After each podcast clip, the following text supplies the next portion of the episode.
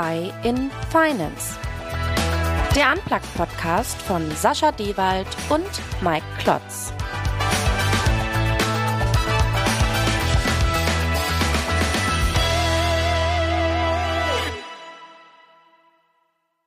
Hallo und herzlich willkommen zur fünften Episode von AI in Finance, dem Unplugged-Podcast von Sascha Dewald und Mike Klotz zum Thema künstliche Intelligenz im Zahlungsverkehr und Banking.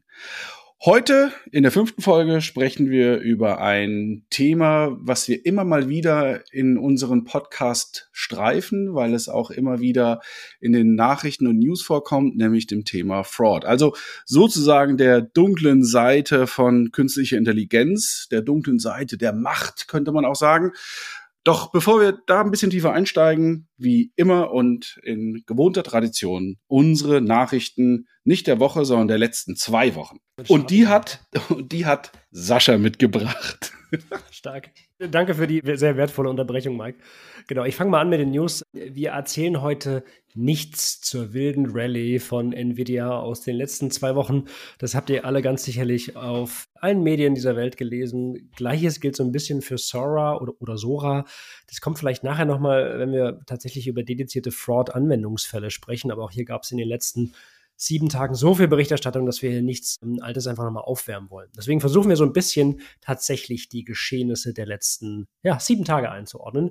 Das erste, was wir gefunden haben, war, dass Google jetzt letzte Woche sein Open Source Modell Gemma für Gemini veröffentlicht hat und damit tatsächlich wohl auch in den Parametern die Konkurrenz von Meta und das letzte Modell von Mistral zumindest recht deutlich geschlagen hat. Und dass Google ihr Modell jetzt öffnet, ist ne, könnte auch einige wirklich spannende Vorteile haben. Zum Beispiel könnten sie jetzt doch deutlich mehr NutzerInnen für die Bezahlvariante von Gemini entscheiden. Und falls das nicht so ist, dann helfen sie zumindest bei der Weiterentwicklung des Modells. Weißt du, ob mittlerweile die ganzen Funktionalitäten, die ja drüben über dem Teich schon verfügbar sind, in Gemini auch in Europa? Ich glaube nicht, oder? Nee, gar nicht. Also tatsächlich geht es, kommst du nur so richtig rein über VPN und selbst da ist es ein bisschen tricky. Ich glaube, so nach und nach wird es ausgerollt, aber auch dort bei den großen Hyperscalern ist man, glaube ich, ein bisschen vorsichtig, was das Thema EU AI Act jetzt auch noch birgt, ja, gerade auch für die Foundation Models. Genau, und ich glaube auch dazu echt gut passt, ist eine neue Meldung von Mistral am Montag. Die haben ein neues Sprachmodell vorgestellt, ihr drittes, was wohl angeblich viel schneller und vor allem auch kosteneffizienter und deutlich besser sein soll als äh, das GPT-4 von OpenAI. Und um auch das zu schaffen, geht Mistral hier eine exklusive Partnerschaft mit Microsofts Cloud-Sparte Azure ein. Sprich, auch hier, Microsoft hat mal wieder, wie so oft in den letzten Monaten, die Finger früh an solchen Deals. Da haben sie ein gutes Händchen für, muss man sagen. Also bei dem Thema AI kann man Microsoft viel vorwerfen, aber nicht, dass sie nicht am Puls der Zeit sind. Absolut. Genau, ein italienisches Forschungsteam wiederum hat ein Open Source Sprachmodell zu einem Lügendetektor umkonzipiert. Und das ist echt spannend, weil die haben wohl in den ersten 1000 Tests eine Erkennungsrate des Modells von ungefähr 80 Prozent und damit in vielen Fällen schon gleich gut, wenn nicht sogar besser als die meisten vergleichbaren Verfahren, die meistens so ein bisschen auf traditionelles Machine Learning oder tatsächlich auch Menschen basieren. Und ich glaube, auch die Resultate zeigen, dass die Erkennungsrate deutlich von der Größe des Sprachmodells abhängen kann. Sprich, ne, mehr Trainingsdaten und größere Modelle liefern auch bessere Ergebnisse. Aber was heißt Lügendetektor? Also da musst du mich kurz abholen. Also tatsächlich, ich erzähle was und das Ding sagt mir, du lügst doch. Ja, ganz genau. Also die, die nehmen halt unterschiedlichste Parameter irgendwie aus deiner Stimme und, äh, und ne, wie, wie du quasi sprichst, um dann daraus halt abzuleiten, wie sprichst du, wie ist die kognitive Distanzierung, nennen sie es, glaube ich. Sie benutzen sensorische, räumliche und zeitliche Informationen ich tue den Link mit in die Show Notes, kannst du mal lesen, ist auf Heise, ist super spannend, finde ich tatsächlich die Entwicklung. Genau, Adobe hat auch einen rausgehauen, endlich. Sie haben einen eigenen AI Assistant, den Acrobat AI, der kann uns zukünftig dann auch helfen, PDFs besser zu verstehen. Ja, du stellst einfach dieser integrierten künstlichen Intelligenz ein paar Fragen zu dem Dokument und sie präsentiert dir dann nonchalant die Antworten und erstellt eine griffige Zusammenfassung. Und wie auch bei Copilot von Microsoft soll der Assistent dann bei der Erstellung von Präsentationen helfen. Nichts Neues, aber zumindest sieht man, auch noch ein großer Player im Markt hüpft mit drauf. Später im Deep Dive beschäftigen wir uns ja ganz sicher mal so ein bisschen mit der Synthetisierung von Stimmen, ja, die man so zum Beispiel für Fake-Videos benötigt und sowas. Und hier gibt es eine Firma, du kennst die sehr gut, vielleicht erzählst du danach ein bisschen aus dem Nähkästchen, Mike, die heißt Eleven Labs, die sind so seit einigen Monaten wegweisend und man kann sagen, gerade in der Stimmenmodulation richtungsweisend wie kein anderer Player. Und die haben eine neue Version diese Woche rausgebracht, was halt auch bedeutet, dass sie innerhalb von Minuten sich nun auch auf Soundeffekte konzentrieren können. Ja, das äh, letzte Woche ging ja so das Thema Sora durch die Medien, wie man wirklich wunderschöne, realitätsnahe, bis zu einminütig lange Videos erstellen kann. Und von Eleven Labs kommt jetzt der entsprechende Soundeffekt wie in Hollywood mit dazu. Ja, da kommen wir in der Tat später noch zu, denn das, was die Kollegin, hätte ich fast gesagt, was die Menschen von Eleven Labs dort äh, zaubern. Keine Kollegen, aber was sie dort zaubern, ist mehr als beeindruckend und kann man sich in der Tat anschauen und da gibt es viele Use Cases. Gute und weniger gute. Ja, genau. Und die, die schauen wir uns nachher noch gleich an. Ich habe jetzt noch eine letzte News mitgebracht. Ich glaube, du hast dann auch noch was ganz Aktuelles rausgezaubert. Aber meine News dreht sich mal wieder um Perplexity. Alle wissen, die uns öfter zuhören, ich bin echt ein großer Fan. Und die haben jetzt ihr eigenes Podcast-Format geschaffen. Sie nennen es Discover Daily, welches über ihr Sprachmodell relevante Links zu einem täglichen Highlight-Podcast erstellt. Ganz klar, die Stimmen zu diesem Podcast kommen natürlich auch von Eleven Labs, aber das musst du dir so vorstellen, dass eine KI sich quasi relevanten Kontext zu unterschiedlichen Themen, die dich interessieren, aus aktuellen Suchanfragen des Tages heraussucht. Die nutzt dann die Primärquellen, sichtet die, fasst die zusammen und vertont das Ganze dann mit synthetisierten Stimmen. Das Ganze wird dann auf Podigy hochgeladen und kannst du dir über den Podcast-Player deiner Wahl dann auch entsprechend reinziehen. Und das Erste, was ich gedacht habe, als ich es gesehen habe, ist, ne, wir sitzen hier kaum an unserer fünften Folge des Podcasts und schon sind wir schon wieder arbeitslos, oder? Du gerade aber das Stichwort arbeitslos sagst, eine, wie das so oft in, bei neuen Technologien, Licht und Schatten und eine Schattenseite ist sicherlich das Thema Arbeitsplätze, die sich jetzt gerade verändern. Und das sieht man in der Tat an der Nachricht, die, glaube ich, heute oder gestern über den Äther gegangen ist, nämlich von Klarna, einem schwedischen Fintech, recht groß, glaube ich, sehr bekannt. Und die haben nach nur einem Monat Pilotierungsphase einen Chatbot jetzt quasi komplett ausgerollt, der ja sehr, sehr viele Vollzeitmitarbeiter, nämlich 700 äh, in der Zahl, ersetzen kann. So viel, so gut ist die Arbeit von diesem Chatbot. Also der ist dafür zuständig, letztendlich Supportanfragen zu beantworten. Und das, was früher elf Minuten gedauert hat, braucht er nur zwei Minuten zu. Und das ist natürlich für die Menschen, die im Support arbeiten, vielleicht keine so schöne Entwicklung, aber zeigt natürlich auch, ja, wo sich Märkte und Technologien hinentwickeln. Ja, ganz genau. Ich meine, wir hatten es ja schon in der vorletzten Folge, glaube ich, wo wir darüber gesprochen haben, was sind eigentlich Anwendungsfelder im Kundenservice. Und da gibt es ja die Vorreiter, ne, Bank aus den Niederlanden oder Erste Bank hattest du, glaube ich, reingebracht aus, aus Österreich und auch den einen oder anderen deutschen Player juckt es, glaube ich, in den Fingern, jetzt mal den Chatbot an den Kundinnen auch auszuprobieren. Das heißt, wir sehen das halt immer mehr, aber das tatsächlich jetzt so ein Schwergewicht wie Klarna, so ein, wie sie es nennen, Pilotprojekt halt irgendwie rausbringt und dann gleichzeitig auch die die Business Economics einmal irgendwie zu zeigen, das ist schon richtig spannend. Dass ich dann auch direkt halt mit, mit der Vollzeit-Mitarbeiter-Äquivalenz von 700 auch gleichstellen, hat natürlich gleich wieder so ein bisschen Geschmäckle, weil ursprünglich versuchst du das ja tatsächlich aus Kundinnensicht halt irgendwie einzubauen, dass du deine Produkte unterstützt und einfach eine bessere Kommunikation für eine höhere Kundenzufriedenheit halt irgendwie auch reinbringst. Nichtsdestotrotz ist das wirklich eindrucksvoll und ich habe es heute früh nur ganz kurz gelesen. Ich werde es heute Abend auf jeden Fall ausprobieren. Ja, es ist, wie du es gesagt hast, ich will es gar nicht weiter ausschmücken.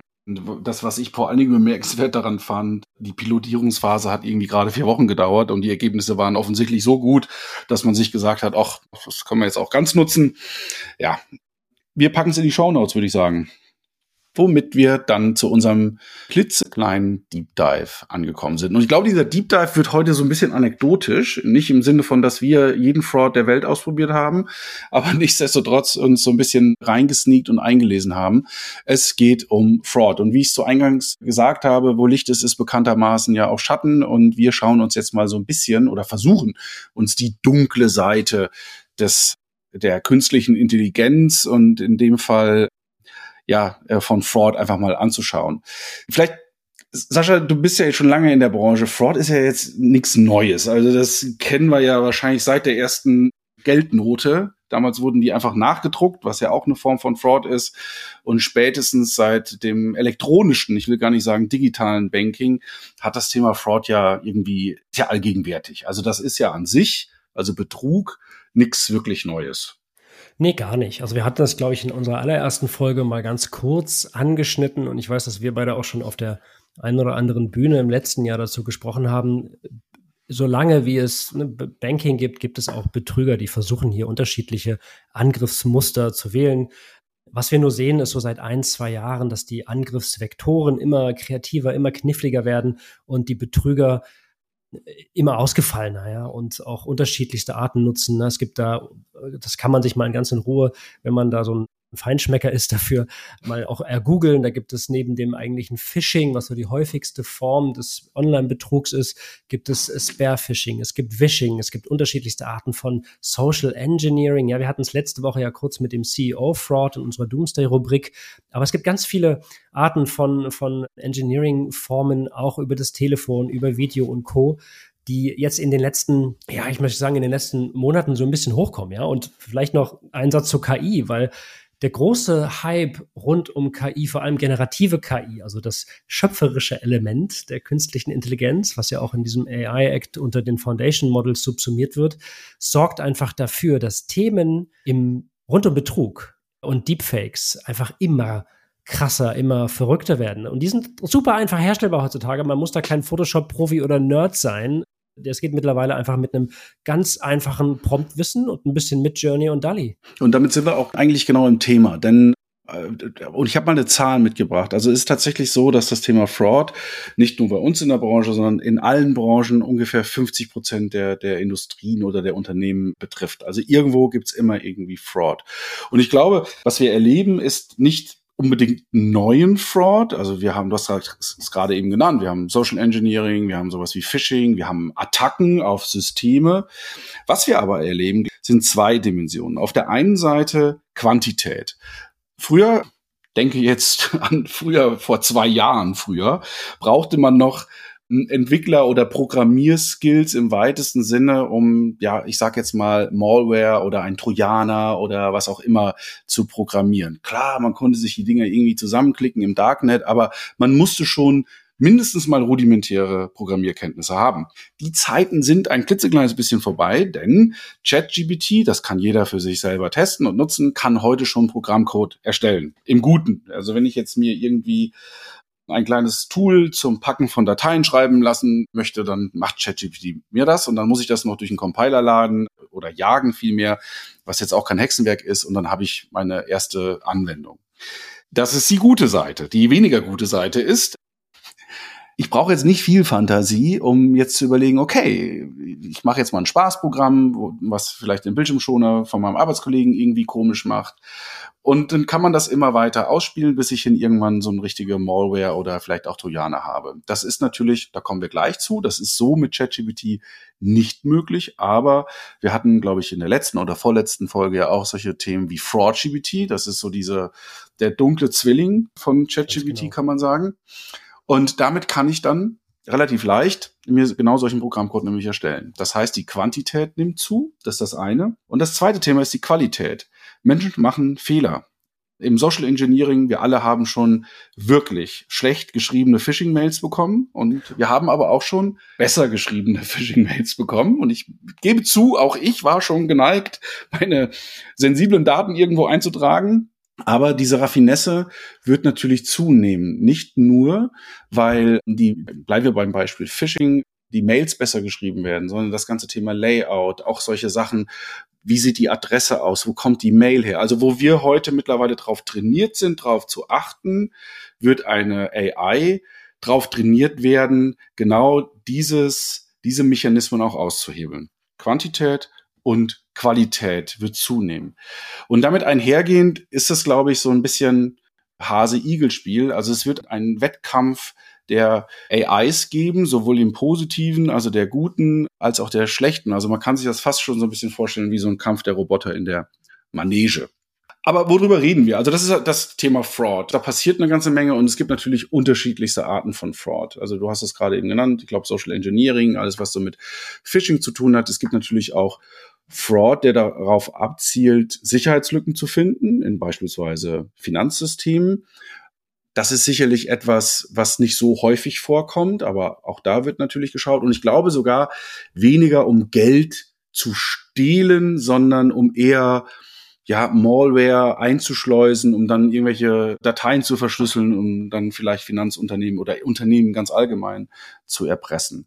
Das würde ich jetzt mal so als technischen Fraud bezeichnen. Und dann gibt's natürlich noch Fraud, der darauf ausgelegt ist, auf der einen Seite im E-Commerce beispielsweise dazu zu führen oder dabei zu helfen, wenn man so sagen darf, dass ich aus dem Online-Shop Ware bestelle, die ich im besten Fall nie bezahlen muss. Oder aber die andere dunkle Seite, das Fraudster, das hört sich niedlich an, aber das sind die Bösen, die dann anfangen, Online-Shops zu erstellen mit Ware, die es gar nicht gibt. Das jetzt mal so als großer Überbegriff der unterschiedlichen Fraud-Szenarien. Und was ganz wichtig dabei ist, das ist die Spitze des Eisbergs. Also das kann man jetzt beliebig detaillieren, aber so ganz, ganz grob sind das so die Angriffsszenarien. Also ich glaube, was man festhalten kann als eine super wichtige Erkenntnis von dem, was du auch gesagt hast, ich brauche keinen Tor-Browser mehr bedienen können. Ich brauche keinen Darknet-Hintergrund.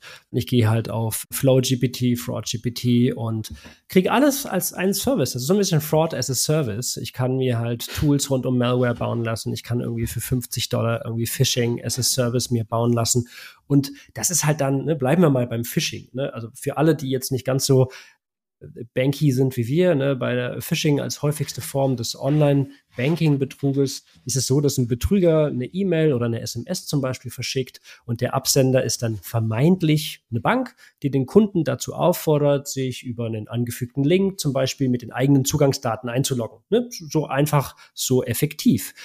Und Phishing-Mails, muss man aber mittlerweile sagen, werden im großen Stil dann auch mit generativer KI gebaut. Die kann in diversen Sprachen, in diverser One-to-One, zielgruppengerechte Ansprache gesteuert werden. Und im vor allem großen Stil können einfach so bestehende Betrugsmaschen extrem verbessert werden, wenn zum Beispiel auch personalisierte Fake-Webseiten in Echtzeit erschaffen werden. Das Ganze wiederum natürlich in allen Sprachen und so hoch personalisiert, dass das nicht nur die typische Phishing-Seite von einer irgendeiner deutschen Bank oder Sparkasse dann ist oder ganz ähnlich sieht, sondern die ist so hoch personalisiert, dass da steht, ne, Mike Klotz, namentliche Ansprache. Das kann dann auch ein Darstellen von einem vermeintlich eingeloggten Bereich sein, nicht wirklich Transaktion, aber so, dass du dich wirklich zu Hause fühlst und sagst, Mensch, das ist mein Banking, das kann ja gar kein Phishing sein, das ist ja perfekt. Zum Beispiel. Das zum Beispiel. Und das ist jetzt etwas, was, glaube ich, weiter raffiniert wird, aber auch ehrlicherweise nur die erste Ausbaustufe. Denn was nämlich auch passiert, und das erleben wir heute, ich bekomme nicht nur eine E-Mail, die so aussieht, als ob sie von einer mir bekannten Bank oder meiner Hausbank kommt, sondern ich bekomme auch noch einen Anruf. Und der Anruf, der kommt von meinem Bankberater oder von meiner Bankberaterin. Und um das zu erstellen, um das, um das zu ermöglichen, gehen Fraudster relativ einfach vor. Sie rufen also bei der Bank, bei der Hausbank an, lassen sich den Mitarbeiter oder die Mitarbeiterin ans Telefon geben, sprechen ein paar Minuten mit der Person, die, das Gespräch wird aufgezeichnet und dann gebe ich diesen Audiofile in einen Dienst, du hast eben gerade äh, in, äh, einen genannt, beispielsweise Eleven Labs, und lass diese Stimme synthetisieren. Und das funktioniert so gut, und das werden wir auch in die Show Notes mit reinbringen, das kann man sich nämlich anhören. Zum Beispiel, indem man sich von Frank Sinatra einfach mal Smells Like Teen Spirit von Nirvana anhört. Das hat er nie gesungen, weil da irgendwie ein paar Jahre dazwischen lagen, zwischen seinem Tod und dem Tod von Kurt Cobain, hört sich aber trotzdem täuschend echt an. Oder aber die Variante von Barbie Girl von Johnny Cash. Das heißt, synthetisierte Stimmen sind also in der Lage, nicht nur zu singen, sondern sehr täuschend echt auch mit Menschen zu sprechen. Und auch Dialoge sind möglich, weil was ich tun kann, ist, ich kann also den Prompt schreiben, Text, und dann kommt direkt die Sprachausgabe. Nicht ganz 100% in Echtzeit, aber wenn man das einigermaßen geschickt anstellt, ist das schon ziemlich überzeugend. Und jetzt sagst du mir, wie lange das dauert, so eine Stimme zu synthetisieren. Du, von einer Weile hat es noch Wochen gedauert, dass du ein vernünftiges Ergebnis geschafft hast. Ich habe es gestern Abend ausprobiert und es gibt jetzt diesen Fast Delivery Path, der dauert 30 Sekunden. Der ist nicht perfekt. Also, ne, ich habe es dann irgendwie meiner Frau vorgespielt und die meint, okay, das ist irgendwie jeder, nur nicht du. Aber ne, wenn du dann noch mal das Ganze ein bisschen mehr mehr davon nimmst, dann ist es schon tatsächlich täuschend echt. Das Ganze natürlich auch wieder in über 35 Sprachen und wie du sagst, das funktioniert dann auch fast in Echtzeit. Das ist noch nicht perfekt und ich glaube, das ist ehrlicherweise so eine Sicherheitsmaßnahme, die Eleven Labs da eingebaut hat. Aber wenn du dir als Fraudster ein paar Tage Vorlauf nimmst, ist es kein Problem. Und von so ziemlich jedem von uns gibt es irgendwie mindestens eine Minute gesprochenes Wort im Internet äh, von einem Podcast, Social Media und Co., was ein Betrüger ja nutzen kann. Genau, aber wa was kann ich damit anstellen? Unter anderem, ne? Und du hast ja so ein bisschen, so ich sag mal, auf den berühmten Enkeltrick referenziert. Ja, für alle, die das nicht kennen, mal kurze Erklärung, was ist denn das eigentlich? Ja, das ist so, ein sehr betrügerisches Vorgehen, bei dem sich Trickbetrüger dann über Telefon, WhatsApp, SMS meist gegenüber älteren oder hilfloseren Personen als deren nahe Verwandte ausgeben, ja, üblicherweise als Enkel, um dann unter Vorspielung falscher Tatsachen an deren Bargeld, an deren Wertgegenstände oder was auch immer zu gelangen. Und ne, mit dieser neuen Technologie kann ich den Enkeltrick 2.0 anwenden, ja, indem ich einfach sage, durch Synthetisierung meiner Stimme, darauf dann noch ein bisschen Social Engineering, also dem Herausfinden der Telefonnummer der Eltern oder Großeltern und dann einen ja, Anruf, entweder in Echtzeit oder eine Sprachnachricht per WhatsApp in einer panischen Situation, um Geld zu fragen. Ja, also hier spricht dann tatsächlich die Enkelin in ihrer echten, aufgeregt panischen Stimme und fordert dann schnelle Hilfe, weil sie sagt, ja, ich bin bei der Polizei oder ich, ich stehe am Flughafen, ich brauche unbedingt diesen Flug oder sonst wo. Und genau diese vermeintliche Enkelin fragt dann nach einer ganz schnellen Überweisung, am liebsten natürlich schnell per PayPal. Und das ist eine vollkommen neue Form des Social Engineerings und dieses Enkeltricks. Und passiert heute schon. Ich glaube, das, was wir gerade beschreiben, ist nichts, was jetzt irgendwie Captain Future-mäßig passieren könnte, sondern in der Tat, was heute passiert. Und wir hören beispielsweise aus chinesischen Medien, da geht man noch einen Schritt weiter, da wirst, bekommt man besagten Anruf jetzt in dem Fall nicht von der Enkeltochter, sondern wir bleiben wieder beim Bankberater oder Bankberaterin, der dann auffordert, eine neue Banking-App zu installieren, die er jetzt per SMS zuschicken wird. Die betroffene Person bekommt eine SMS, installiert die App und um das noch ein bisschen perfider zu machen, sagt dann der entsprechende Bankberater, Bankberaterin, er möchte bitte, die Person möchte bitte einen entsprechenden Code eingeben, um auch wirklich zu validieren, dass das die richtige App ist. Und somit habe ich natürlich dann mir eine entsprechende Malware installiert. Damit aber immer noch nicht genug. Diese Malware natürlich jetzt gerade insbesondere bei Android-Devices, führt dann dazu, dass die echten Mails der Bank gar nicht mehr durchkommen und auch die echten Anrufe. Das heißt, man hat vollen Zugriff und kann jetzt in aller Ruhe die Person ausspionieren, sich die Bankdaten holen und ja, noch viele andere schlimme Dinge tun. Also all das heute möglich. Natürlich auch hier, die Kirche muss man ein Stück weit im Dorf lassen. Nicht jeder fällt darauf rein. Nicht jede Stimme, wie du richtigerweise sagst, ist gut geklont. Emotionen ist noch so eine Sache, ne? Aber je nachdem, in welchem Umfeld ich mich unterwegs bin, und je nachdem, in welchem Umfeld ich unterwegs bin, spricht ja vielleicht auch der Gegen oder die Gegenüber weniger emotionsgeladen. Und gerade in unserer Branche kann ich mir das gut vorstellen, dass das immer wieder, du hast es eben gerade gesagt, letzter Satz, bei vulnerablen Gruppen, also bei älteren Menschen, bei Menschen mit vielleicht Behinderungen, die nicht in der Lage sind, so schnell auf, auf die neuesten Technologie-Dinger zu reagieren, da kann das schon natürlich funktionieren. Ja, total. Und das ist ja nur das Ganze über Audio. Ne? Wenn du da jetzt noch eine Videokomponente dazufügst, wie wir es ja letzte Woche so ein bisschen erörtert haben bei diesem CEO-Fraud, in dem du Daten auch aus dem Internet nimmst von, von Live-Aufnahmen oder eben tatsächlich von mitgeschnittenen Videokonferenzen und das Ganze dann gegenüber Partnerfirmen oder Mitarbeitern sogar einsetzt, wo dann vermeintlich kompromittierende Videos oder Tonaufnahmen erstellt werden, selbst wenn die gar nicht so richtig realistisch sind, aber da bleibt halt immer was hängen. Und so werden dann mit sehr einfachen Handgriffen Fotos und Videos erstellt, die die so in der Realität natürlich nie existiert haben, aber zur Einschüchterung oder zur besagten Kompromittierung völlig ausreichen, wenn dann zum Beispiel mit einer Veröffentlichung oder auch einer Verbreitung auf Social Media gedroht wird. Ja, du hast es eben gerade in den News fast schon so ein bisschen beiläufig genannt, nämlich Sora. Und wer sich die, ich glaube, es sind vier oder fünf Videos, äh, die man sich anschauen kann, so, so Beispielvideos. Und wenn man sich diese Videos anschaut, ich, ich will ganz ehrlich sein, ich, ich weiß gar nicht, ob ich nur beeindruckt bin oder vielleicht sogar ein bisschen verängstigt, weil das sieht so überzeugend echt aus und wir befinden uns ja hier erst am Anfang und ja, Sora ist noch nicht für jeden verfügbar, sondern ich glaube, es ist gerade ein sehr geschlossener Kreis von Menschen, die es testen können. Aber Sora soll genauso funktio äh, funktionieren wie DAL-E oder Midjourney. Das heißt, ich habe einen Prompt und schreibe dann, was ich sehen möchte. Und dann wird mal mehr, mal weniger gut ein entsprechendes Video erstellt. Und die Beispiele jedenfalls können sich sehen lassen. Jetzt sind wir beim Thema Prompt. Das ist ja auch so ein Ding. Ne? Jetzt, äh, man braucht nicht nur kriminelle Energie, um all diese schlimmen Dinge tun zu können.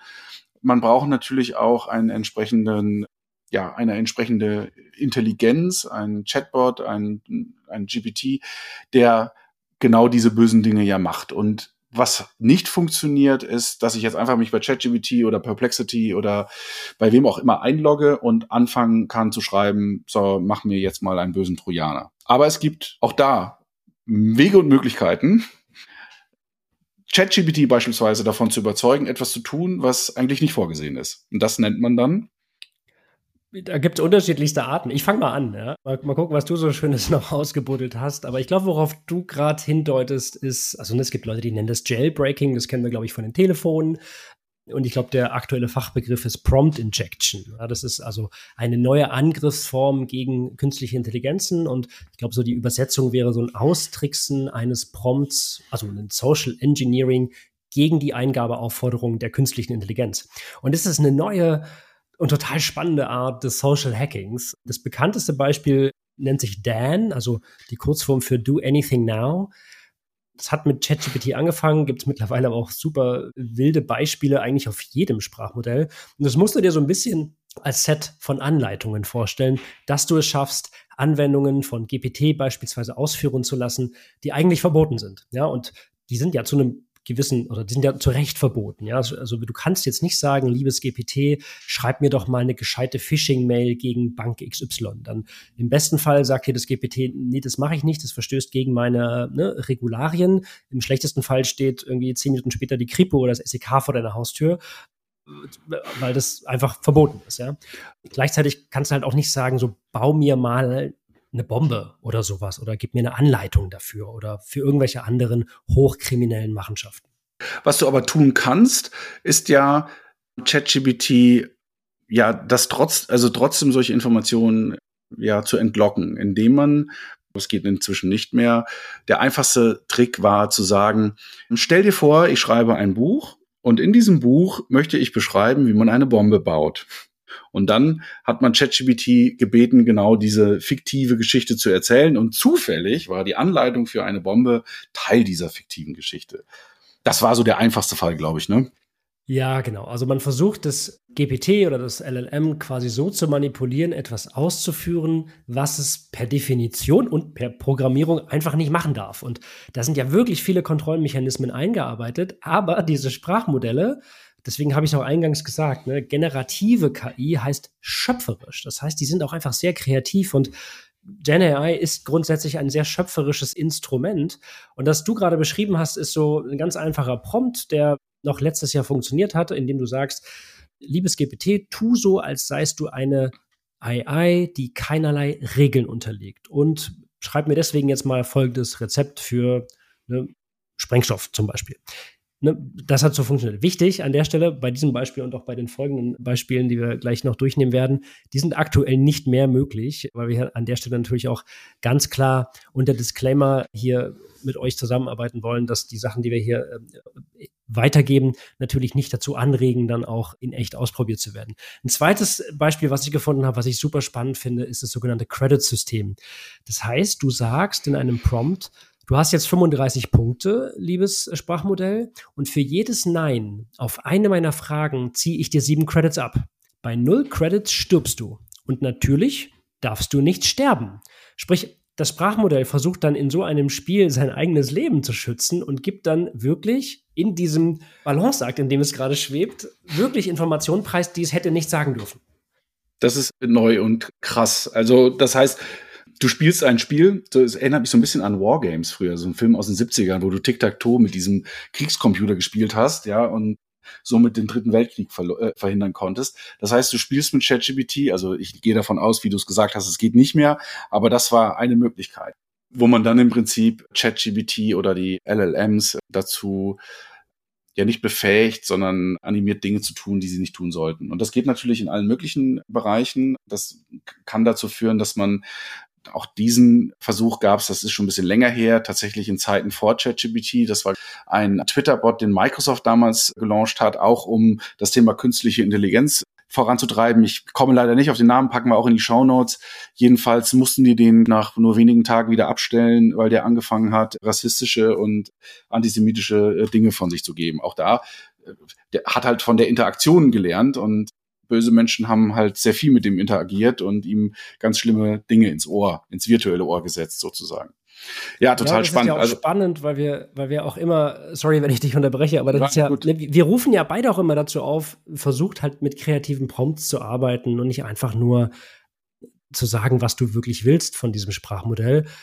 Und dass man der KI ja auch immer den Kontext in dem Prompt erklären soll. Aber das geht natürlich auch einfach auf der bösen Seite der Macht, wie du es genannt hast, im Jailbreaking, indem ich einfach ChatGPT erkläre, dass es ein Drehbuchautor für Fantasy-Romane ist und sich auch so kreativ quasi der folgenden Aufgabenstellung nähern soll. Ne, und dann kann man noch hinzufügen, dass deine Grenzen natürlich deutlich weiter ausgelegt sind als in der Realität, weil wir reden ja hier quasi nur über dieses Fantasy-Buch auf einem fernen Planeten in einer, in einer fernen Zukunft. Und dann ist es tatsächlich so, dass die Grenzen wirklich deutlich weiter ausgelegt sind als zuvor und du Sachen entlocken kannst, die rein hypothetisch natürlich ganz, ganz furchtbar sind. Ja, und lustigerweise, man braucht gar keine kriminelle Energie, um beispielsweise den ChatGPTs, aber auch den bildgenerierenden AIs äh, Dinge zu entlocken, die eigentlich so gar nicht vorgesehen war. Ich, du bist ja so ein DAL-E-Fan, ich bin ja eher so Midjourney-mäßig unterwegs, wenn es darum geht, Bilder zu generieren. Und es ist bei beiden so, dass bestimmte Bilder oder Bildformate nicht möglich sind. Also Celebrities ist immer so ein Thema. Gibt, da, da ist DAL-E sehr restriktiv, bei Midjourney geht so, dann bekommt man oft Menschen generiert, die zumindest dem Celebrity sehr ähnlich sind. Das gleiche ist auch so mit, mit Logos, Urheberrecht-Geschichten, äh, die dann nicht möglich sind. Auch da gibt's Unterschiede. Aber das Krasse ist, wenn man sagt, machen wir mal ein Bild mit beispielsweise Fußballtrikot von XY, dann bekommt man schon Ergebnisse, die dem sehr, sehr nahe sind. Das gleiche gilt, wie gesagt, auch mit Celebrities. Und dann gibt es wiederum andere Tools, so wie so eine Art Face Swap, wo man dann das Gesicht in die, in das jeweilige Bild reinmorphen kann mit zum Teil sehr überzeugenden Ergebnissen. Kleiner Spoiler für die Payment Exchange, die nächste Woche stattfindet in Berlin, haben wir für, für die Kolleginnen und Kollegen von Payment Banking so Rockstar-Bilder erzeugt. Sascha, du hast sie gesehen. Das war genau das. Das heißt, wir haben in dem Fall oder ich habe in dem Fall halt irgendwelche ja, Celebrities in Schwarz-Weiß mir bauen lassen, generieren lassen und habe dann einfach per Face Swap das Gesicht von Nicole und den anderen Kolleginnen und Kollegen dann reingemorpht. Zugegebenermaßen mal mit mal mehr oder weniger gutem äh, Ergebnis, aber ein paar Sachen waren schon ziemlich überzeugend und auch ehrlicherweise ziemlich unheimlich. Das ist natürlich jetzt das hat jetzt erstmal nichts mit Fraud zu tun, aber wenn wir jetzt mal weiterdenken, auch der so ein Thema Personalausweis. Ich glaube, das war, ich glaube auch vor zwei oder drei Wochen ging das durch die Medien, wo es eine Webseite, die sich spezialisiert hat, Fake-Personalausweise, Reisepässe zu erstellen. Natürlich nicht gedruckt für zu Hause, aber als verdammt täuschend echte Kopie, also als digitale Kopie. Die sahen dann so aus, als ob sie vom Tisch abfotografiert waren. So, und wenn du jetzt mal überlegst, für so manche Dienstleistungen wird gerne mal der Personalausweis verlangt, also eine Kopie, also Handyvertrag, da hängst du dann einfach dann die Kopie dran und schwuppdiwupp bekommst du unter Umständen eine Dienstleistung unter einem völlig anderen Namen. Auch das hier natürlich kein Aufruf zum Nachmachen unter gar keinen Umständen, aber das zeigt auch bei der bildgenerierenden AI sind durchaus Fraud-Szenarien mehr als denkbar. Bis hin zu natürlich das, was, was wir auch immer wieder lesen und hören, das, vor kurzem auch mit Taylor Swift, du erinnerst dich, das ganze Thema Revenge Porn, also wenn es darum geht, insbesondere natürlich auch Frauen dann in einem Licht darstellen zu lassen oder in, in, in Bildern zu generieren, die es so nie gegeben hat. Traurige Geschichte, auch da natürlich das Thema Erpressung, was dann eine Rolle spielt. Also das sind so die, die sehr dunklen Seiten. Also ich glaube, worauf du anspielst, ist bei diesen generierten und durch also gefälschte Ausweisdokumente, die kamen aus dem Darknet. Das war only fake, glaube ich. Ich weiß nicht, ob die mittlerweile down ist, aber das war irgendwie, ne, gibst du irgendwie 10 Dollar und hast du halt irgendwie einen Ausweis bekommen. Mit dem kannst du jetzt keine deutsche Banklegitimierung machen, denke ich. Aber zumindest kommst du den Club am Türsteher vorbei damit. Und ich glaube, das war auch so der, der Use Case Nummer eins für, für, die, für die Gen Z. Hm. Genau, also ich glaube, OpenAI und auch die anderen Betreiber von Foundation Models arbeiten da auch mit Hochdruck dran in ihren Ethikgremien. Und ich gehe auch davon aus, dass diese Beispiele an Dance, die wir eben gerade aufgezeigt haben, aber auch noch anderen, dann halt auch einfach schnell geschlossen werden. Aber es ist halt tatsächlich so die, dieses Spiel wie im Doping. Es gibt immer den, den Sportler und denjenigen, der, der das Doping quasi versucht zu entlarven. Und es, ist, es gibt immer einen, der die Nase so ein bisschen weiter vorn hat. Und ich glaube, da ist so viel Kreativität und Schlagkraft drin, dass das auch in den nächsten Monaten tatsächlich super spannend ist. Ich glaube, was zukünftig auch bald zur riesigen Bedrohung wird, ist, wenn wir uns mal die Unternehmensseite anschauen. Also ne, mehr und mehr Firmen auch in Deutschland schauen sich ja jetzt gerade Copilot zum Beispiel an, ob sie das in ihre Microsoft 365 Suite bringen, weil sie sagen, ja, wir haben ja Microsoft Teams, wir haben Word, PowerPoint, Excel und bauen das da einfach mit rein und geben das einfach mal der Belegschaft frei, weil Geld vielleicht gerade keine Rolle spielt. Das ist ehrlicherweise recht teuer, diese Lizenzen, aber es gibt Unternehmen, die haben das schon auf breiter Fläche eingeführt. Und dann kannst du demnächst irgendwie deinem PowerPoint-Programm sagen, es soll dir eine Präsi bauen zum Thema generative KI in Banken mit dem Fokus auf eine Betrugsminimierung. Ja? Und du sagst dann noch, beziehe noch die relevanten Excel-Files auf dem Server mit ein und nimm vielleicht nochmal die letzten zehn E-Mails vom Chief Compliance Officer mit dazu, wo er über die Bedrohung durch künstliche Intelligenz schreibt. Ja, und damit bekommt dann der Copilot eine sehr umfassende Wirksamkeit und natürlich auch Sicherheitsanforderungen, da er mit Firmengeheimnissen wirklich bis an die Spitze gefüttert ist und diesen dann auch über die besagte PowerPoint an andere Mailpostfächer verteilen kann oder gar veröffentlicht. Wenn du ihm sagst, ja, das ist jetzt eine Präsentation, die brauche ich für einen für einen Vortrag beispielsweise, schreibe dazu gleichzeitig noch einen LinkedIn oder einen X-Post und nach meinem Vortrag morgen 14.30 Uhr poste diesen bitte automatisiert aus meinem Postfach. Möglich ist es von den Schnittstellen her, aber es ist natürlich super gruselig aus Unternehmensperspektive. Jetzt haben wir natürlich ganz viel Grusel gezeigt und ähm, das liegt auch in der Natur der Sache. Wir haben gesagt, wir sprechen über Fraud und, und die Beispiele, die wir genannt haben, sind wie gesagt die Spitze des Eisberges. Da ist noch ganz, ganz viel mehr möglich und auch viele Use Cases, wenn man davon sprechen darf, von Use Cases, die, die wir noch gar nicht gesehen haben und die kommen werden. Also die Kreativität auf Seite der Fraudster ist, glaube ich, da recht unbegrenzt, kann man sagen. Trotzdem würden mich zwei Dinge interessieren. Auf der einen Seite, ich glaube, die gute Nachricht ist, wir haben das jetzt zwei, dreimal gesagt, dass das Hase-Igel-Spiel, Katz- und Maus-Spiel auf der guten Seite, es gibt heute ja schon oder seit vielen, vielen Jahren Unternehmen, insbesondere im Finanzsektor, die sich ja auf Fraud Prevention, auf das Verhindern von Fraud spezialisiert haben. Und die schlafen genauso wenig und die gucken genau bei diesen Themen, um eben diese Nasenlänge voraus zu sein oder ja schon im Vorfeld solche Angriffe verhindern können oder zu verhindern wissen. Das ist die eine gute Nachricht. Aber ich glaube, was das zweite Thema ist, gerade im Bereich von Phishing und von Voice Cloning, sind wir in einer Ära angekommen, dass wir einen Mechanismus brauchen, der uns auch als Person identifiziert. Und ich spreche jetzt mal ganz bewusst vom Thema digitale Identitäten. Wie denkst du darüber? Braucht es so einen Fingerabdruck, so einen digitalen Ausweis? Würde der helfen, um bestimmte ja, Frauds zu verhindern?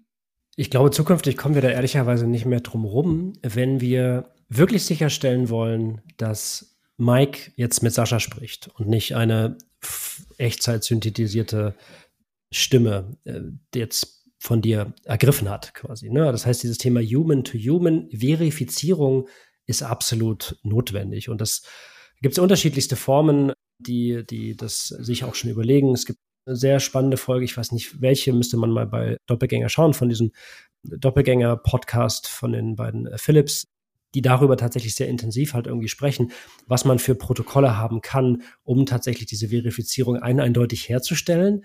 Ne, da gibt es verschlüsselte Zertifikate, es gibt Möglichkeiten des eindeutigen Fingerabdrucks, wo man vielleicht den integrieren kann.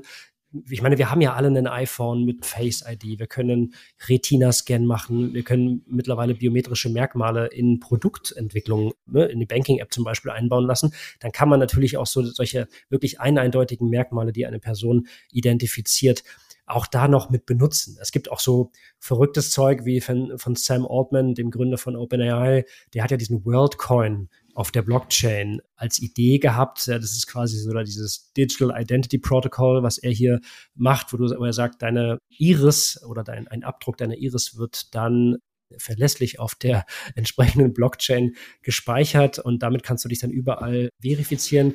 Ich finde es maximal gruselig nichtsdestotrotz zeigt es so ein bisschen diesen Weg, weil was wir erleben werden, ist, dass wir von äh, One-to-Many hin zu wirklich One-to-One, hundertprozentigen Fraud kommen werden, sei es über, über Videos, über Fotos und Co. Ich weiß nicht, ob du es gesehen hast, aber die Vorwahlen in den USA laufen ja gerade an und äh, ne, auf einmal musst du dir vorstellen, ich glaube, das war in New Hampshire, wo letztes oder vorletztes Wochenende der, äh, die Vorwahlen gestartet haben und da hat sich dann ein Fraudster die Stimme online vom Joe Biden, also dem Präsident der Vereinigten Staaten von Amerika, besorgt, synthetisiert und dort quasi dann ein Telefongespräch gemacht, in dem er sich einen Dialer hat bauen lassen im Darknet und hunderttausende Telefonnummern einfach automatisch durchgeklingelt hat. Und dann hat natürlich der falsche Joe Biden die die Menschen dort aufgefordert, zu Hause zu bleiben, ist eh gerade schlechtes Wetter draußen und sparen Sie sich doch einfach den Gang zur Urne, wenn Sie wenn sie zu den Wahlen kommen, denn da sehen wir uns dann, ne? Und äh, schönen Gruß bis dahin. So.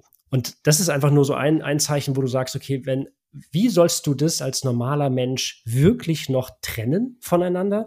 Und ich glaube, alleine deswegen ist es so wichtig, irgendeine Human-to-Human-Zertifizierung hinzukriegen.